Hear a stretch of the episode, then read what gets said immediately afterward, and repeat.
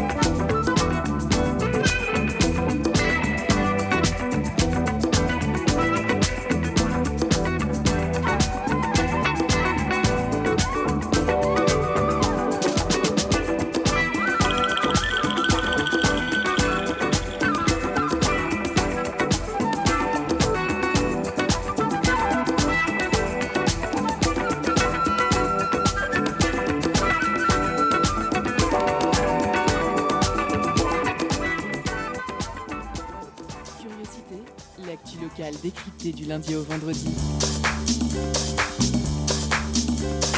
Pendant une heure, la rédaction de Prune écoute et questionne les acteurs du territoire.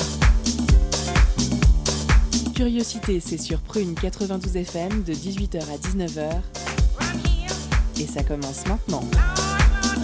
Bonjour ou bonsoir à toutes et à tous. Nous sommes le lundi 10 mai 2021 et on est toujours très content de vous retrouver pour ce nouveau Curiosité. Le compte à rebours pour la réouverture des terrasses, musées et des salles obscures a commencé. L'équipe dans le studio ce soir avec moi, Sam et Claire Vip pour le grand entretien. Bonjour à vous, ça va? Bonjour. Sam, ça va? Et toi? Ça va aussi, passez un bon week-end. On est prêt toujours pour une heure d'infos locales, culturelles et toujours de la bonne humeur pour cette émission. Alors, au sommaire ce soir, nous commencerons par le grand entretien en recevant Anne, fondatrice de l'association Atelier Femmes et Féminisme, et Lucie, membre de l'ASSO et chargée de l'enquête pour la création d'un lieu dédié au féminisme à Nantes. Les ateliers Femmes et Féminisme visent à inclure les femmes dans l'histoire et rendre visibles les réalisations des femmes pour donner des modèles aux générations futures. Tout ça sera au micro de Clairvy. Côté chronique ce soir, Sam nous parlera des jours fériés. En seconde partie, on réécoute une interview enregistrée la semaine dernière par Nina autour du projet on veut nous voler notre jeunesse. Et bien entendu, on aura la pause cadeau à peu près au milieu, avec ce soir un album CD à gagner. Vous avez le programme, c'est lundi, c'est parti. Culture, questions sociales et politiques, environnement, vie associative. On en parle maintenant dans l'entretien de curiosité. Retrouve tout de suite Anne et Lucie au micro de Clairvy pour le grand entretien dans le studio. Chers auditeurs et auditrices, saviez-vous que sur le Wikipédia francophone, seulement 18% des biographies concernent des femmes? Alors aujourd'hui, je reçois Anne et Lucie pour parler de l'association Atelier Femmes et Féminisme, qui participe notamment à rappeler les contributions de femmes à la science, l'histoire ou l'art, cesser de les représenter comme épouses ou filles de, vous insufflez finalement un peu d'inclusivité à l'encyclopédie en ligne Wikipédia. Anne, vous avez fondé l'association et Lucie, vous êtes chargée d'une enquête pour la création d'un lieu dédié au féminisme à Nantes. Bonjour à vous deux. Bonjour. Alors, l'objectif de l'association, c'est un peu de donner des modèles aux générations futures en rendant visibles les réalisations des femmes. Est-ce que vous pouvez nous présenter un petit peu l'association? Alors, effectivement, rendre visible des, enfin, donner des modèles aux générations futures, c'est un petit peu lié à mon expérience. Moi, je suis née euh, dans les, dans les années 60. Et en fait, euh, toute ma culture, tout mon, tout mon bagage euh, culturel est en fait uniquement des, des, romans d'hommes, de la littérature, enfin. Euh, et donc, en fait, c'est de, dire, ben, en fait, les femmes, les femmes ont toujours écrit, les femmes ont toujours participé euh, au patrimoine culturel. Les femmes ont toujours été, sont présentes, ont toujours euh, dessiné, peint. le seul, la seule difficulté, c'est qu'en fait, elles sont invisibilisées. Elles sont, elles ne passent pas l'histoire. Elles ne passent pas euh, elle ne passe pas l'histoire. Donc l'idée, c'est avec les ateliers femmes et féminisme, de les réinscrire, de les inscrire dans Wikipédia, de replacer les réalisations des femmes dans l'histoire et de donner aux générations futures bah, des modèles en leur disant si, si, il y a des femmes qui ont écrit. on a un petit problème de micro début. Non seulement les femmes, elles sont peu représentées, mais elles sont aussi peu présentes parmi euh, les personnes qui contribuent. L'ancienne directrice euh, de la Wikimedia Foundation, Sue Gardner, expliquait déjà en 2011 ce manque un peu de représentativité féminine, notamment par le manque de temps libre, le manque de confiance en soi, et une certaine réticence à participer aux guerres d'édition. Est-ce que c'est quelque chose que vous avez ressenti ou remarqué? Complètement. Euh, contribuer à Wikipédia. Alors tout le monde peut contribuer à Wikipédia, euh, et on n'a pas besoin d'avoir un diplôme. De, enfin voilà, tout le monde peut faire une participer à la contribution à, Wikipédia. Euh, la seule, le seul problème, c'est que euh, vous entrez dans, un, dans une communauté. Et en fait, il faut. Euh, cette communauté est, constituée d'énormément de contributeurs qui ont en fait façonné cette communauté. Et cette, cette communauté n'est pas n'est pas accueillante n'est pas n'est pas accueillante pour pour les, les, personnes qui ne ressemblent pas à cette communauté donc pour les femmes et toutes les autres et toutes les minorités. Tout à fait. Et moi, j'ai ressenti ça, effectivement. Euh, par une hostilité, un ton complètement inamical, euh, des menaces, enfin vraiment des choses comme ça. Quoi. Oui, tout à fait. Il y a aussi euh, Joseph euh, M. Riegel, un universitaire américain, qui dit, lui, que l'idéologie et la rhétorique de la liberté et de l'ouverture, donc qui sont des valeurs un peu inhérentes à Wikipédia et à l'encyclopédie libre, peuvent être mobilisées pour, par exemple, supprimer toute plainte relative à un langage inapproprié ou offensant qui serait assimilé à de la censure et aussi pour rationaliser la faible participation féminine en l'associant euh, à une simple question d'affinité personnelle ou de choix. Concrètement, c'est aussi quelque chose que vous remarquez? Euh, Je n'ai pas très bien compris en fait ce qu'il Finalement, il dit que, que, l'idée qu'on a dans l'encyclopédie libre, donc euh, les, valeurs de liberté, elles vont permettre de justifier un discours des contributeurs en disant que euh, ces nouvelles contributions ou alors ces remarques sur euh, ce que vous décriviez, en fait, sur, sur, seraient considérées comme de la censure, par exemple. que du coup, les femmes seraient censurées? Alors bah, que, les propositions des femmes, euh, ou alors que le fait de dire que tel article va avoir des propos sexistes, par exemple, euh, les contributeurs vont prendre ça comme un discours de censure. Oui, tout à fait, tout à fait. Effectivement, euh, par exemple, récemment, on, la, communauté a décidé de rajouter ce qu'on appelle un petit bandeau, un, un, petit avertissement en disant ce, cet article présente des biais de genre. Euh, euh, moi, j'ai testé, euh, j'en ai mis un la semaine dernière, je crois, et il a été enlevé en l'espace de trois minutes. Enfin, voilà. Donc, effectivement, c'est c'est compliqué de dire, enfin, c'est compliqué de dire, ben, Wikipédia ne répond pas tout à fait aux normes de l'universalisme, puisqu'en fait, ben, il y a toute une partie du savoir et il y a toute une partie euh, des personnes qui, qui n'arrivent pas à contribuer à Wikipédia. Tout à fait. Vous pensez qu'il y a un lien direct entre le peu de contributrices et le peu d'articles consacrés à des femmes? Oui, tout à fait. Pour moi, oui, absolument. Est-ce que ça peut être aussi le fait d'être désigné par des marqueurs genrés au masculin qui peut aussi freiner la contribution euh, des femmes, par exemple? Je pense que ce qui freine vraiment la contribution des femmes, là, c'est effectivement le fait que la contribution est une activité de loisir, donc que l'on fait sur son temps libre, bénévole, donc les femmes ont effectivement moins de temps libre, et que euh, la communauté étant essentiellement masculine, elle a défini des codes masculins. Et je pense que ça, c'est vraiment... Euh, euh, je pense que c'est le plus gros frein. Ces codes donc font aussi que parfois vous soyez confronté à des conflits, du sexisme sur les forums de discussion? Oui, oui, tout à fait. Des, des, des, intimidations. Euh, euh, en fait, euh, cette communauté, elle discute énormément entre elles. Et il y a plein d'endroits de discussion.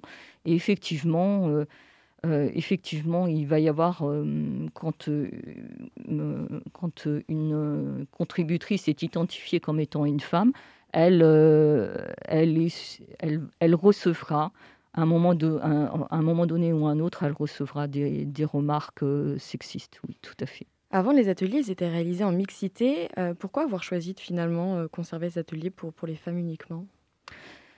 Alors, effectivement, au départ, on a commencé en mixité et les ateliers, on, avait à peu près je sais, pas, enfin, donc une majorité de femmes et les hommes étaient en minorité. Et en fait, l'expérience de cette minorité, en fait, était compliqué finalement.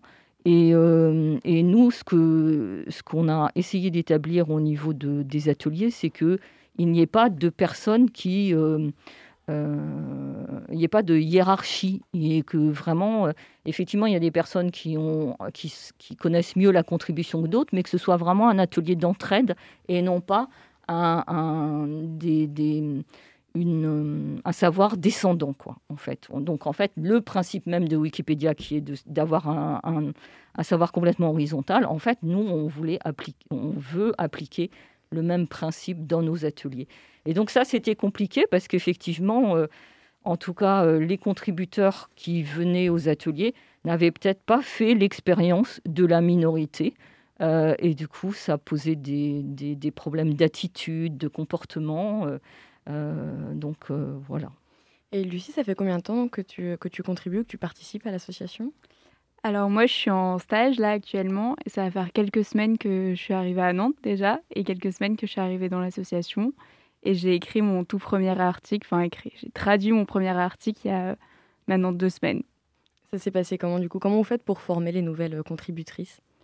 Bah, ça se passe lors d'ateliers de, contribution. Donc ça se passe soit les samedis après-midi ou les mercredis soirs.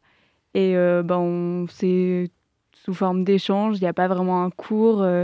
on s'y met petit à petit, bah, souvent avec des traductions pour commencer parce que c'est plus simple de passer d'une autre langue au français. On apprend petit à petit les règles parce que bah, y en a quand même pas mal sur Wikipédia, comme on puisse dire. Donc voilà. Euh, un des objectifs, c'est de réduire les biais de genre, donc en modifiant, en traduisant ou en écrivant des, nouveaux articles. Euh, Anne, est-ce que euh, vous pouvez nous expliquer ce que c'est et comment vous, formez les nouvelles contributrices pour y remédier? Alors, comment je... Hmm, en fait, c'est au départ, c'est vraiment donner les règles, donner, donner les informations essentielles pour que les personnes comprennent comment, euh, comment la contribution fonctionne. Après, euh, les ateliers s'appellent Femmes et Féminisme. On met en avant le féminisme. Donc, en général, euh, il y a déjà une sensibilité, il y a déjà une ouverture sur ces questions-là. Et donc, l'idée aussi, c'est que dans ces ateliers, les, les, en fait, on écrit sur le féminisme. Donc, en fait, on apprend nous-mêmes quelque chose. Et donc, dans ces ateliers, c'est aussi euh, un lieu d'échange, de, d'échange de ce que nous venons directement d'apprendre en allant chercher les sources euh, à droite, à gauche pour pouvoir faire un article sur Wikipédia.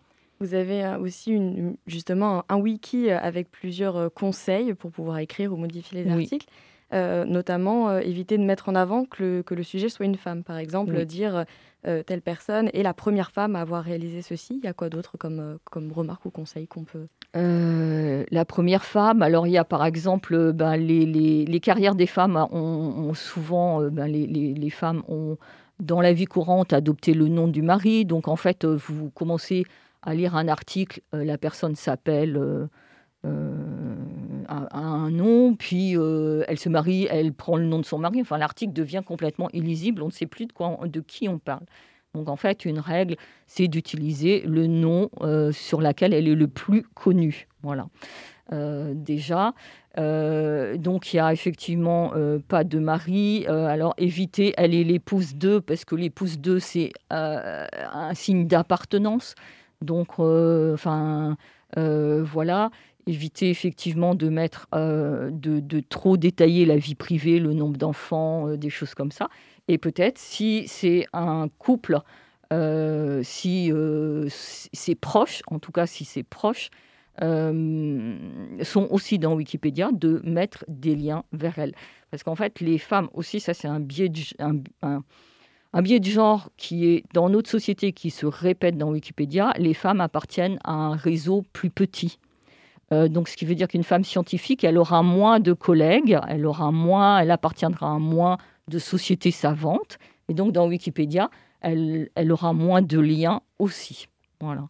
Donc, c'est d'essayer de, de, de, bien faire attention à bien euh, euh, alimenter, enfin, renseigner les réseaux euh, pour que on arrive sur sa fiche.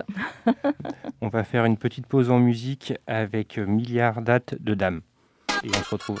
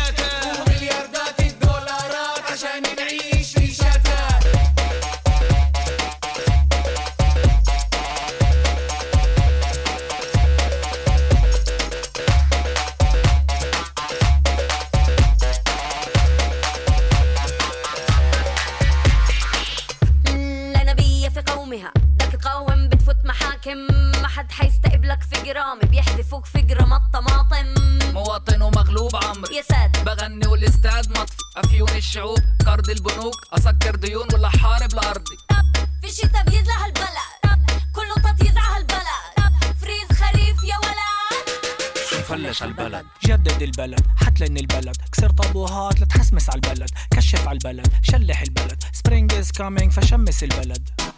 أبو تركة ممنوع. أشرب فياض مجروح. فقول لي يا ولد. مين يكنس البلد؟ هو ملياردير.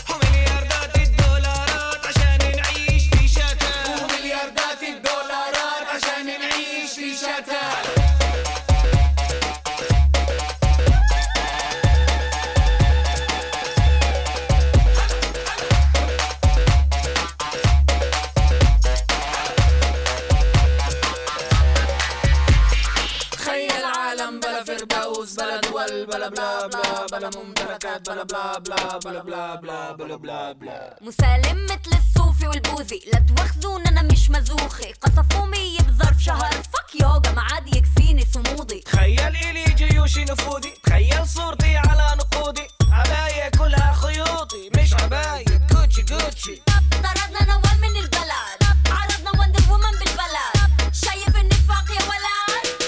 شو مفلس هالبلد. لا تقدس هالبلد عزر البلد. افتح شبابيك وعزل البلد. نظف البلد زين البلد. سبرينج از كامينج فميل على البلد. بكرتوم راح والعقول باح فقول لي يا ولد. مين يكنس البلد؟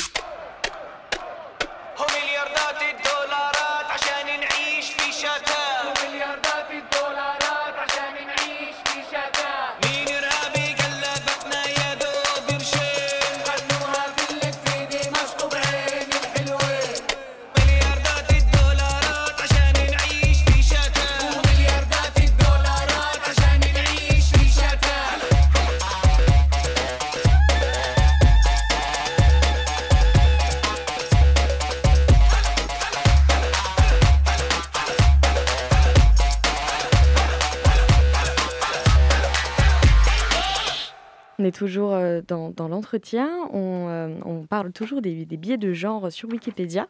Alors, euh, j'avais vu qu'une étude qui date de 2005 de la chercheuse allemande Claudia Wagner nous apprend que dans la version francophone, 27% des 150 mots les plus employés dans les articles sur les femmes ont rapport avec le genre, la famille ou les relations amoureuses, contre moins de 4% pour un homme. Est-ce que c'est aussi un aspect que vous essayez de, de contrer?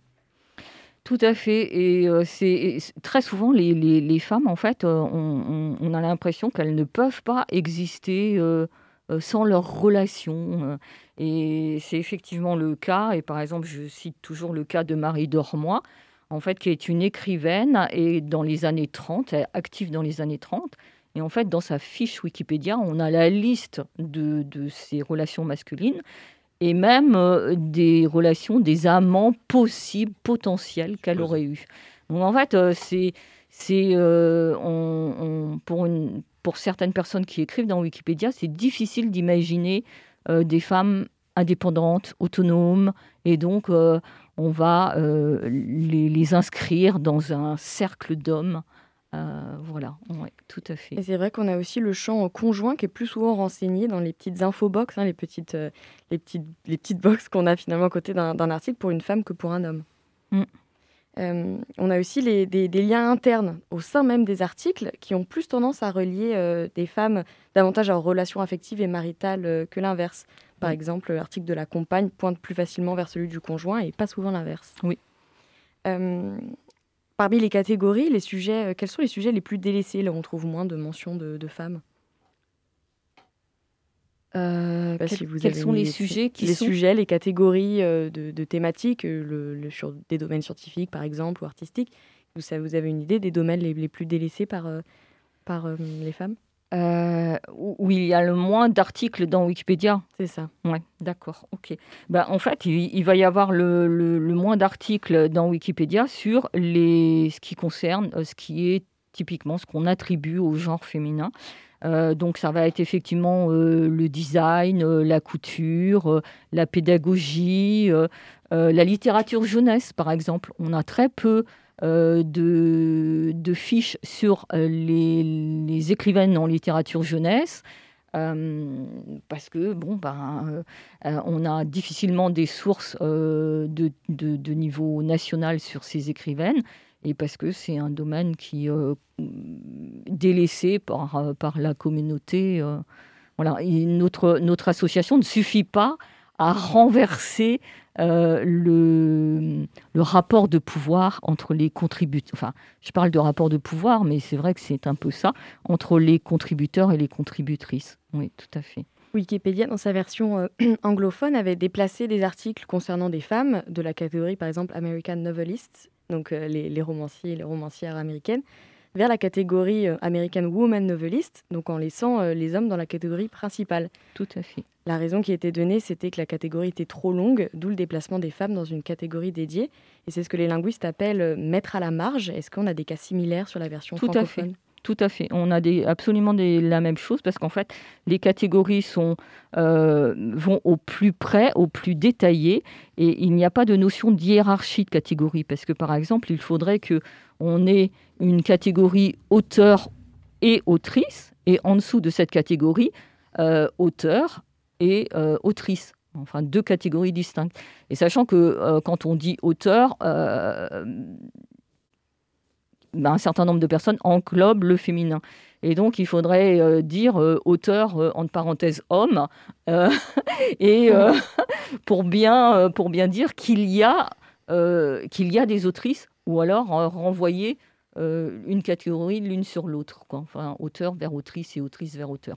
Absolument. On a la même difficulté. Est-ce que lors de ces ateliers, vous essayez aussi de, de modifier des articles pour plus d'inclusivité des minorités de genre? Je pense notamment à ne pas utiliser le dead name ou mégenrage. Euh. Oui, tout à fait. Tout à fait. Oui. C'est pareil, vous avez aussi des guides pour orienter un petit peu les... Oui, voilà. Il y a aussi euh, hmm, des règles et puis euh, une façon de, des, façons de, de, de, faire consensus pour tout le monde, voilà, effectivement, et pour que ce, ça reste acceptable, pour que ça reste acceptable, oui. Il y a un de vos projets autour de Dinner Party. C'est une œuvre réalisée par l'artiste féministe américaine Judy Chicago dans les années 70. Est-ce que vous pouvez nous expliquer euh, ce que c'est? Alors, euh, cette, cette, œuvre est une énorme table sur laquelle sont invitées 99 euh, femmes. et cette table est couverte de broderies, de poteries, d'art d'art féminin, voilà. Euh, et euh, euh, immense cette immense table en forme de triangle, donc à trois côtés, donc symbole féminin, est posée sur un socle sur lequel reposent 900, enfin, oui, 900 femmes, je crois. 900 femmes sont citées sur ce socle. Et en fait, ça représente, pour moi, ça représente un peu finalement le matrimoine, sur quoi notre, sur quoi notre culture, notre, notre ressenti en tant que femme pourrait se baser.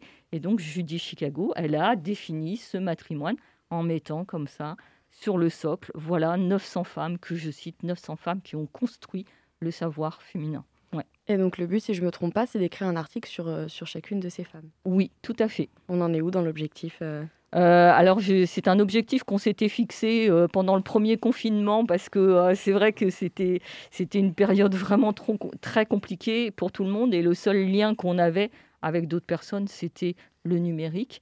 Et donc, on, on, s'était fixé cet objectif. Je pense que on a vraiment bien, bien avancé, oui. Mm. Vous avez tout à l'heure parlé du terme matrimoine. Est-ce que vous pouvez nous expliquer un petit peu cette notion et votre projet aussi en lien avec le terme matrimoine? Alors, euh, effectivement, pour moi, le matrimoine, c'est euh, le matrimoine culturel, la participation des femmes à notre culture.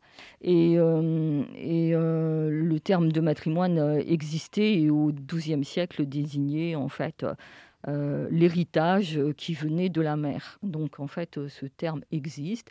Et, en France, il a été comment dire, euh, réutilisé il y a peut-être une vingtaine d'années à peu près.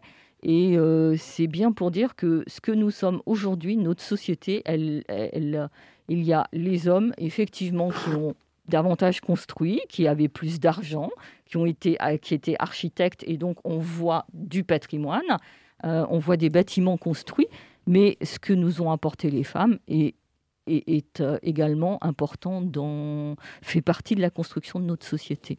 Voilà. Donc euh, on, parle plus, on va parler de matrimoine culturel, parce qu'effectivement, on est plus dans ce domaine-là.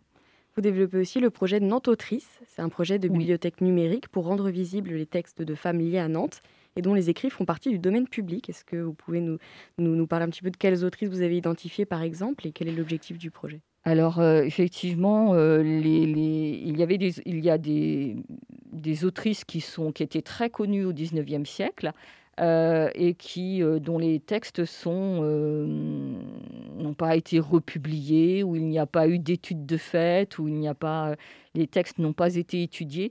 Et ce qui manque aussi beaucoup pour les chercheuses, c'est non seulement les textes, mais ce qui va autour, la correspondance, l'environnement le, dans lequel l'écrivaine a travaillé. quel était son environnement, dans quel cadre elle a travaillé.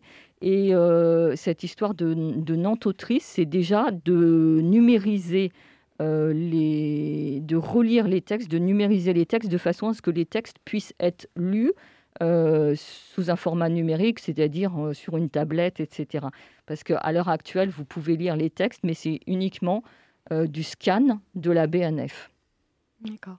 Vous êtes en ce moment en plein dans une étude dont Lucie, tu es en charge sur la création d'un lieu féministe à Nantes. D'où est partie un petit peu la réflexion? Tu peux nous expliquer ce projet?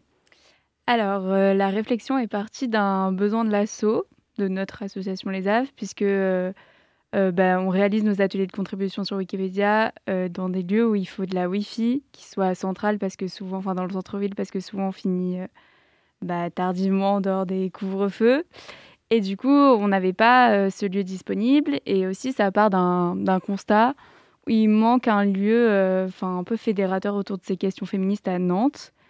Et, euh, et du coup, bah, en ce moment même, on a, on a recensé tous les cafés associatifs qui se rapprochaient de cette idée de café associatif féministe en France. Et on, on s'est tourné vers les autres associations féministes nantaises pour savoir ce qu'elles en pensaient, si elles avaient envie de participer à ce projet et si euh, elles étaient intéressées pour le monter en commun avec nous. Et euh, justement, donc dans cette enquête, tu as eu des premiers euh, résultats?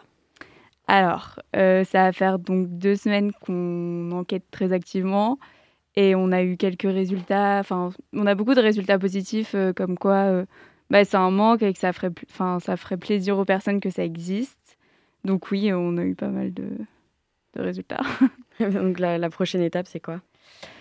Prochaine étape maintenant, c'est de, d'enquêter auprès de la population euh, nantaise aussi ou environnante, environnante pardon, et euh, bah, pour savoir euh, quelles envies ils aimeraient que ce lieu représente pour eux, quelles attentes, puisque notre idée ce serait vraiment que ça prenne la forme d'un café associatif.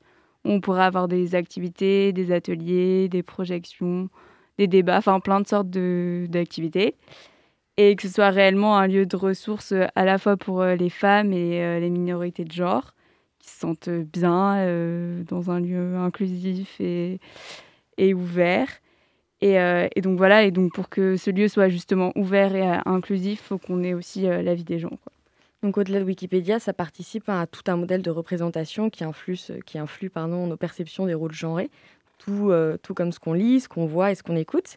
Euh, vous avez d'ailleurs sur votre site internet une section recommandations, donc vos coups de cœur qui mettent en avant des réalisations de femmes. Euh, est-ce que rapidement vous avez une petite œuvre en particulier à conseiller à nos auditeurs et auditrices?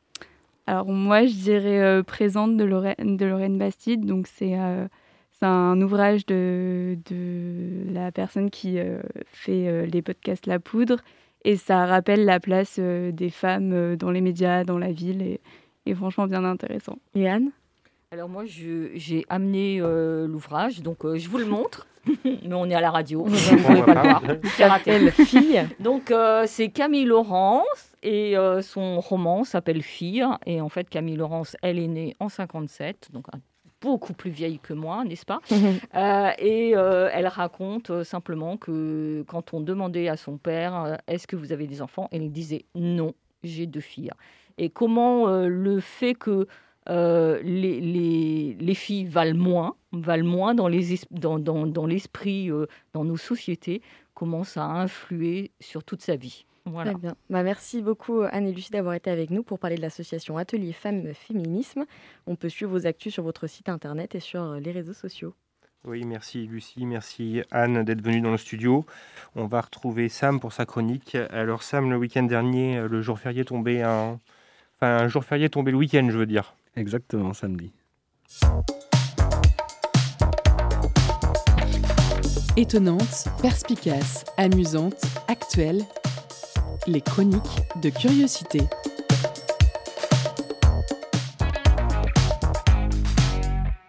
Oyez, oyez, braves gens, damoiselles et damoiseaux.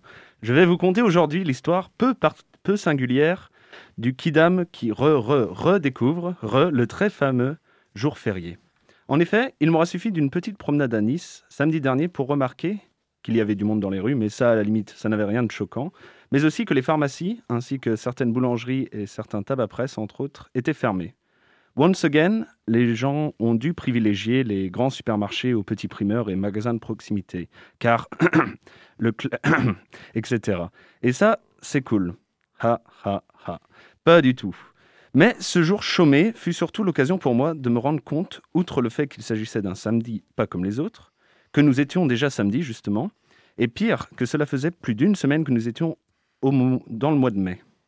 Fuh, les congés, les villégiatures passent vite, mine de rien. Mois de mai qui en France est toujours ou presque synonyme de pont, de week-end prolongé et d'attente impatiente. En effet, entre la fête du travail, la Pentecôte, l'Ascension et le 8 mai, sans parler des 22 et 27 mai en Outre-mer, on peut dire qu'on est plutôt servi. Really? Vraiment, je me permets de faire la traduction, au cas où. Bah, pas vraiment, non. C'est pourquoi, ayant un peu de temps libre ce samedi 8 mai, justement, je me suis dit, quoi de mieux, en bon français, que de comparer un peu nos jours fériés à ceux des autres pays européens.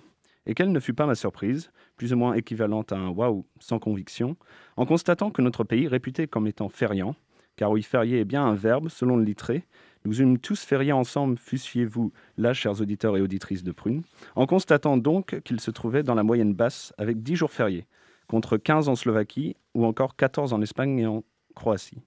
Ceci dit, on n'a rien à envier à l'Irlande, les Pays-Bas et le Danemark, qui eux n'en ont que 9. Mais alors Sam, tu n'as toujours pas répondu à la question, qu'est-ce qu'un jour férié?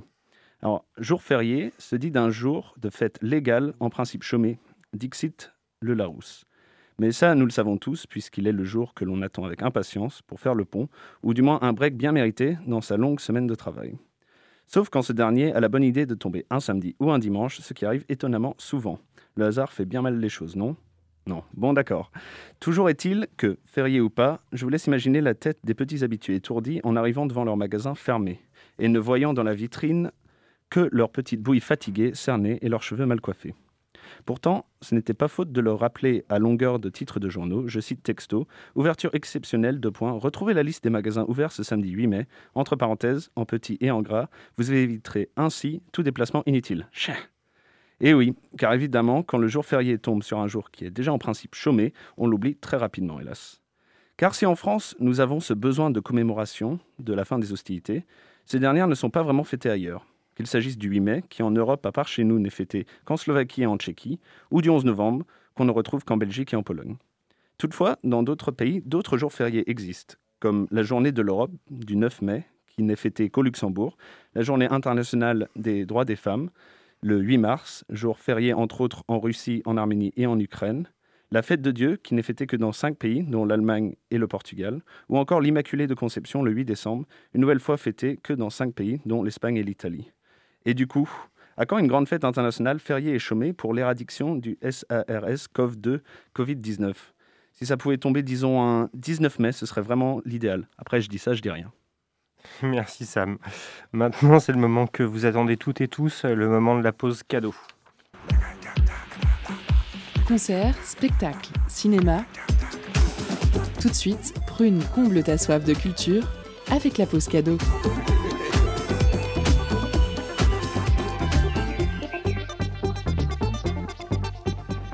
Ce soir, Prune vous fait gagner le premier album de la collaboration entre Kunamaz et Vax Format Galant Troopers. Leur label lyonnais Galant Record aime explorer les territoires du beatmaking dans le hip-hop, les productions futuristes sortant des codes du rap et nous offre ici un album inédit aux formes singulières. Pour tenter de remporter votre cadeau, envoyez-nous le mot cerf-volant en message direct sur l'Instagram de Radio Prune et soyez le ou la plus rapide. Je répète, envoyez-nous le mot cerf-volant sur l'Instagram de Prune. On vous laisse en musique avec un de leurs treats, Unkidly.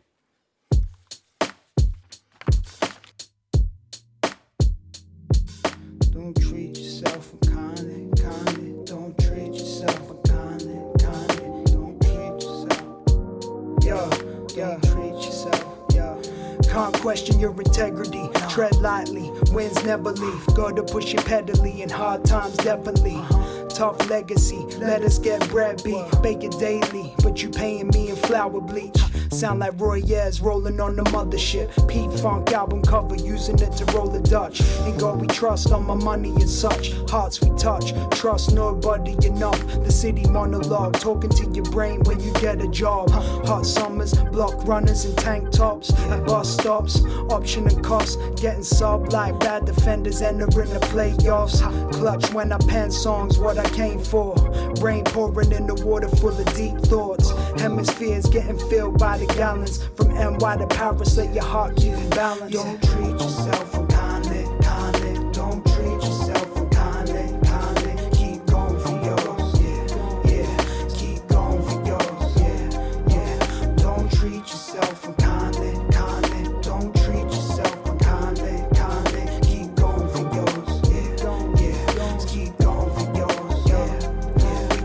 Suffer setbacks, promise me more than me, probably. Why I see a soul like we on the same team, but not everybody playing Hard to see my friends beat up media policing.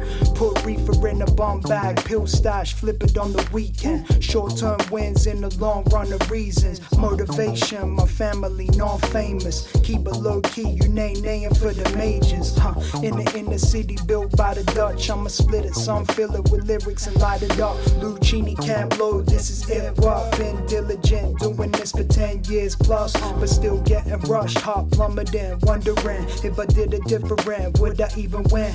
Came home to unlock the door to your talent, but you felt the key change like an R&B ballad. Don't treat yourself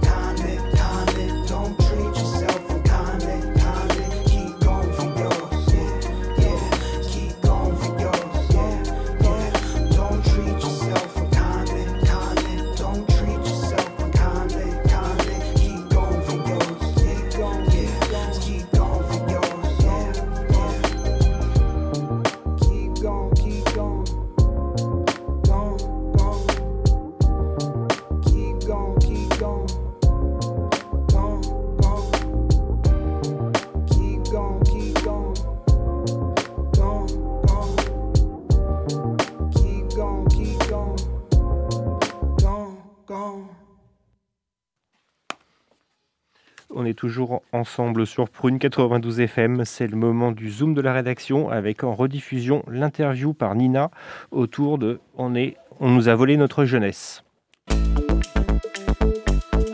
Focus sur une initiative, un événement, un engagement. C'est le Zoom de la rédaction.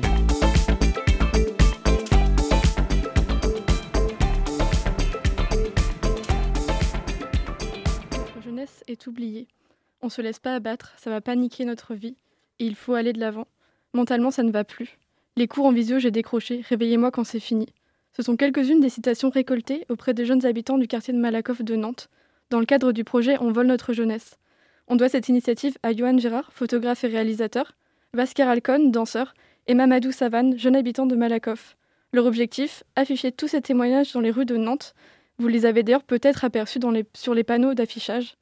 Puis cela a donné lieu à un documentaire qui affiche à la fois les coulisses du projet et son ambition au fil d'un discours poignant, presque slamé par Mamadou.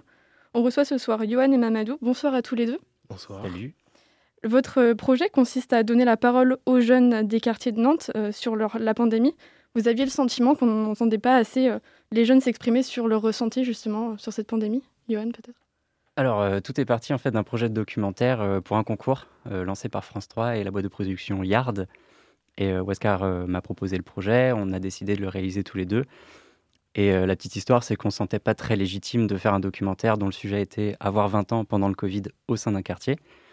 Et on a rencontré Mamadou. Et en fait, on s'est lancé un peu le challenge de, de filmer dès la première minute de rencontre avec Mamadou. Donc il est arrivé dans la pièce, tout était filmé, on a discuté avec lui. Et notre but, c'était vraiment que le projet se soit initié, que toute la forme en fait soit donnée par le discours de Mamadou. Donc on a senti chez Mamadou l'envie de, de faire participer les jeunes de 20 ans euh, du quartier, de faire euh, porter plus loin en tout cas leurs paroles. Et tout ce- toute cette campagne d'affichage, tout ce- tout ces- tout- tous les témoignages qui ont été recueillis, en fait, c'est venu de là. D'accord. Et comment vous êtes rencontrés justement euh, qui, qui a fait appel à qui en fait? Bah, je vais répondre. Alors du coup, bah, moi, Oscar, euh, j'avais déjà interviewé un jour. Et euh, du coup, pour faire la promo de, euh, de leur groupe. Parce qu'il Les Rookies, exactement. Et du coup, euh, on avait gardé contact. Et un jour, euh, il m'a contacté sur euh, Instagram pour me proposer de participer à ce projet-là. Et donc, bah, vu que moi, en ce moment-là, bah, je travaillais pas et enfin, je faisais pas grand-chose, bah, j'ai directement accepté. J'ai dit que ça peut être une belle expérience. Et euh, bah, d'où est venue l'idée ensuite de rencontrer euh, Johan et Oscar et ensuite de réaliser euh, ce documentaire. Ok. Euh, et c'était essentiel pour vous justement d'avoir un intermédiaire enfin un intermédiaire local du quartier de Malakoff pour pouvoir parler aux habitants? Alors en fait, euh, Waskar avait envie de parler de Malakoff parce qu'il est, né là-bas, mais il n'est pas, il est pas resté toute sa jeunesse là-bas. Il, s'est vite, euh, il est vite allé ailleurs pour continuer sa petite vie ou sa grande vie, on saura pas, on saura plus tard. Et, du coup, il ne se sentait pas non plus légitime effectivement de, parler de, de Malakoff. On voulait vraiment quelqu'un qui, qui y vive encore. Donc euh, voilà, je ne sais plus quelle était la question après ça. C'est pas grave, on, on va enchaîner. Euh, Est-ce que Mamadou, tu peux nous dire un peu plus précisément quel rôle tu as joué justement dans le documentaire? On sait que tu es le protagoniste, mais euh, j'imagine que ça a été un peu plus loin que ça. Ouais, en gros, bah, c'était comme euh, si j'étais un porte-parole. Du coup, euh, je, je donnais la parole aux jeunes du quartier, surtout ceux qui avaient entre 18 et 22 ans, même des plus jeunes euh, qui ont répondu aussi à mes questions. Et euh, bah, du coup, ça leur a permis euh, de, de se libérer, de dire ce qu'ils pensent. Parce que généralement, les jeunes des quartiers, euh, on dit qu'ils sont renfermés, qu'ils ne veulent pas parler. Et là, bah, en partant faire euh, les, euh, les témoignages, bah, j'ai découvert qu'il y a certains jeunes que je connaissais, qu'ils avaient envie de parler, mais qui n'osaient pas parler. Et donc là, ils ont commencé à parler, dire ce qu'ils pensaient. Et euh, on a enregistré ça et ensuite on a fait l'affi- l'affichage publicitaire. Ouais, ça a été une réalisation pour vous. Vous en aviez pas conscience avant. C'était pareil pour, pour toi, Johan? Alors moi je, moi, je découvrais parce que je suis né euh, dans la campagne et, euh, et je vis au nord de Nantes, donc pas, au même endroit. Et ouais, j'ai découvert euh, ces jeunes autour de 20 ans qui avaient cette, réelle envie de s'exprimer. Je me suis rendu compte qu'il y a certains qui voulaient rester dans leur coin et d'autres qui avaient vraiment envie de s'impliquer dans la vie sociale à Nantes au sens large.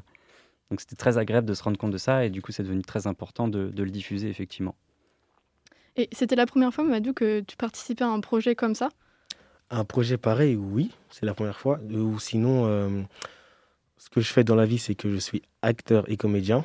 Mais bon, c'est un petit peu compliqué avec la situation actuelle. Mais euh, du coup, euh, j'ai pu faire du théâtre. j'ai fait des prestations d'éloquence également. Ça fait que bah, j'arrive à, m'exprimer un peu. J'ai pu faire des cours d'éloquence.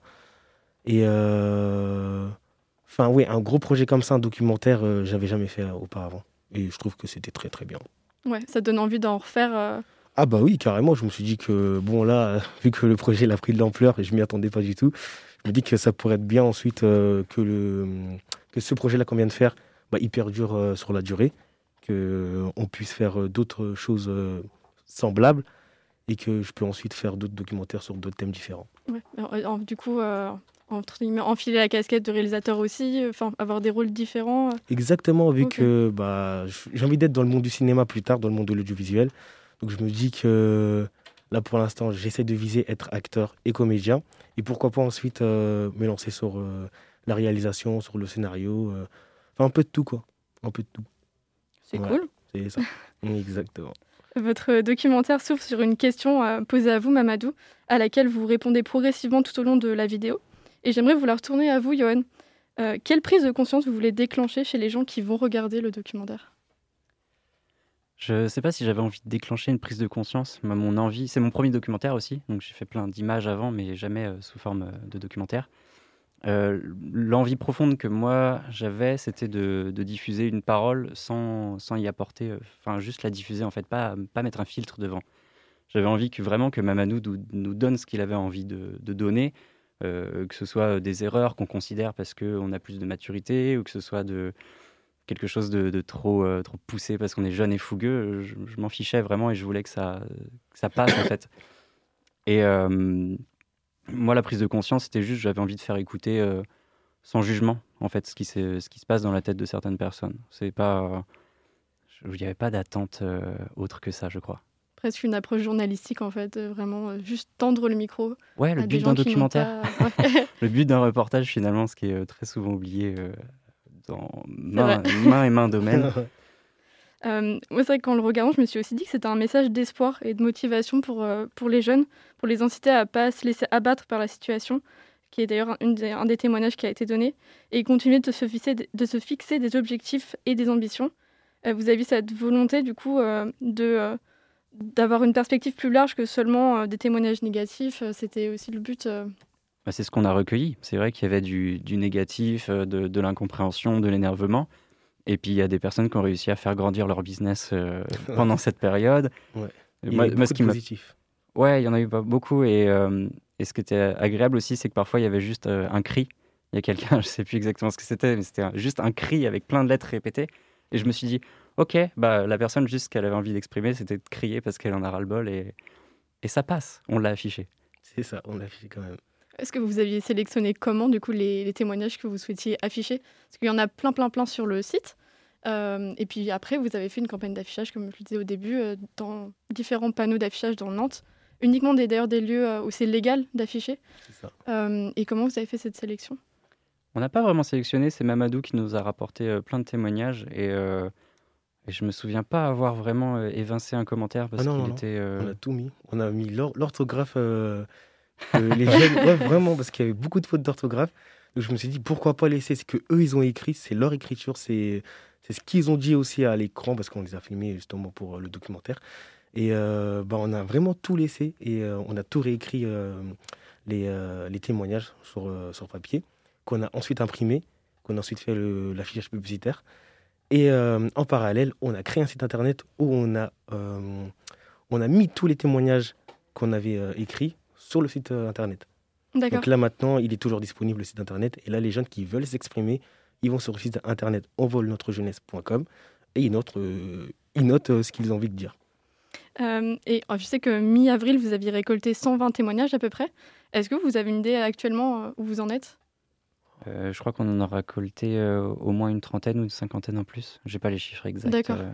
C'est pour avoir une, un ordre d'idée? Ouais, ça a été ça a été réceptionné et ça a été regardé euh, en tout cas pour cette première euh, pour pour cette première campagne d'affichage en tout cas.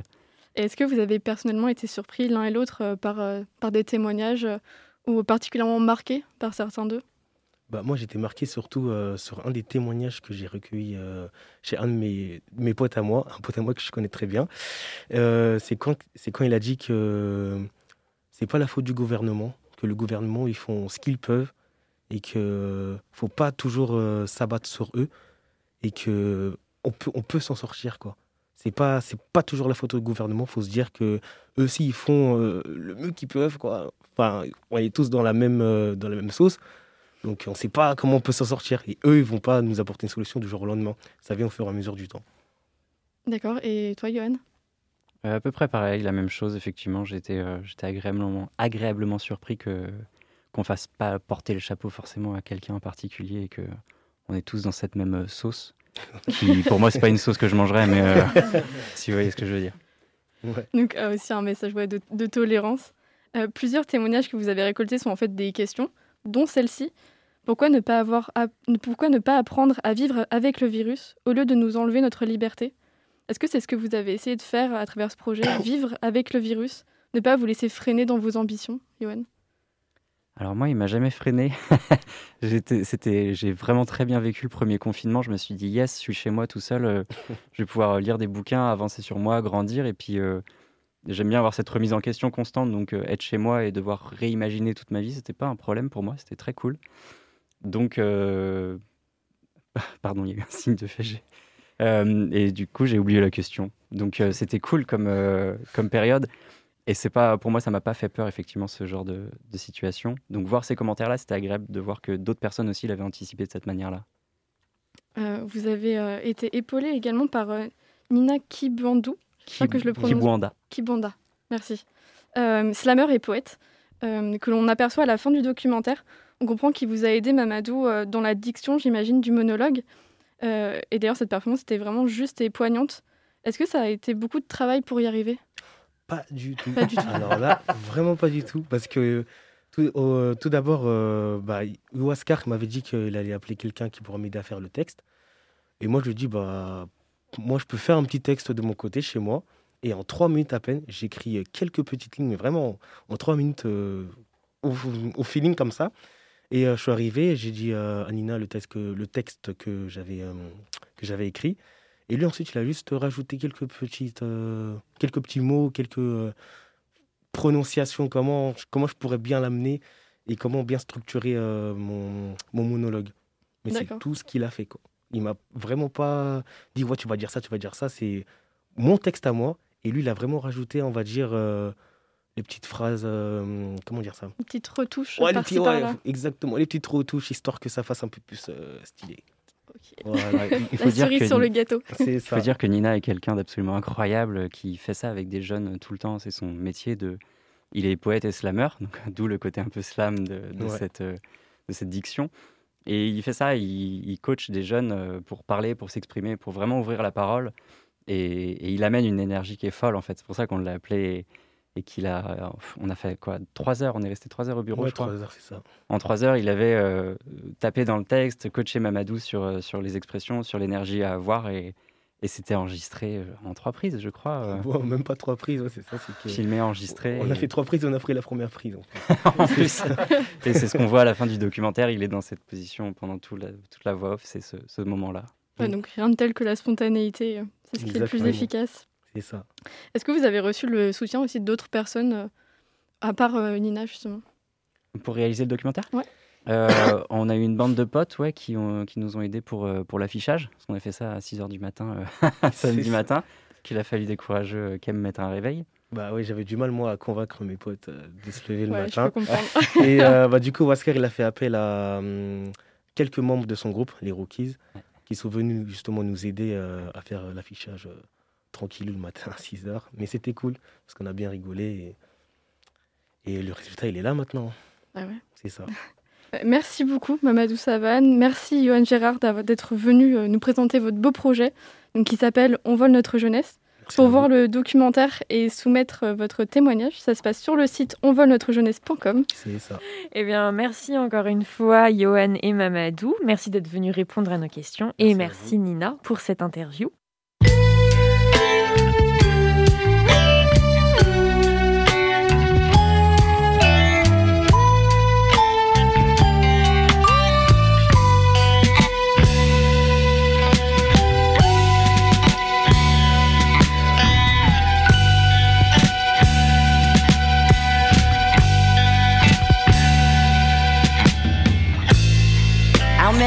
Your side.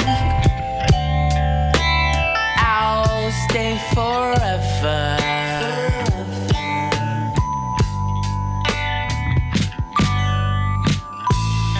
I can't go back.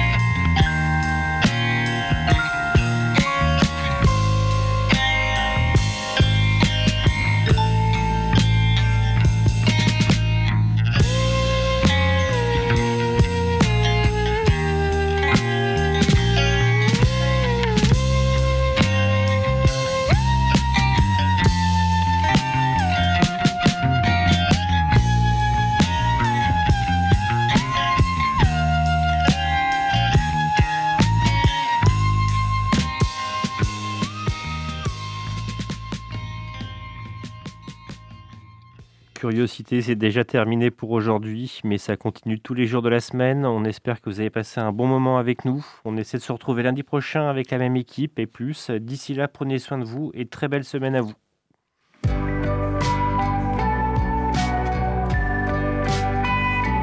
Pour écouter ou réécouter Curiosité, rendez-vous sur le www.prune.net.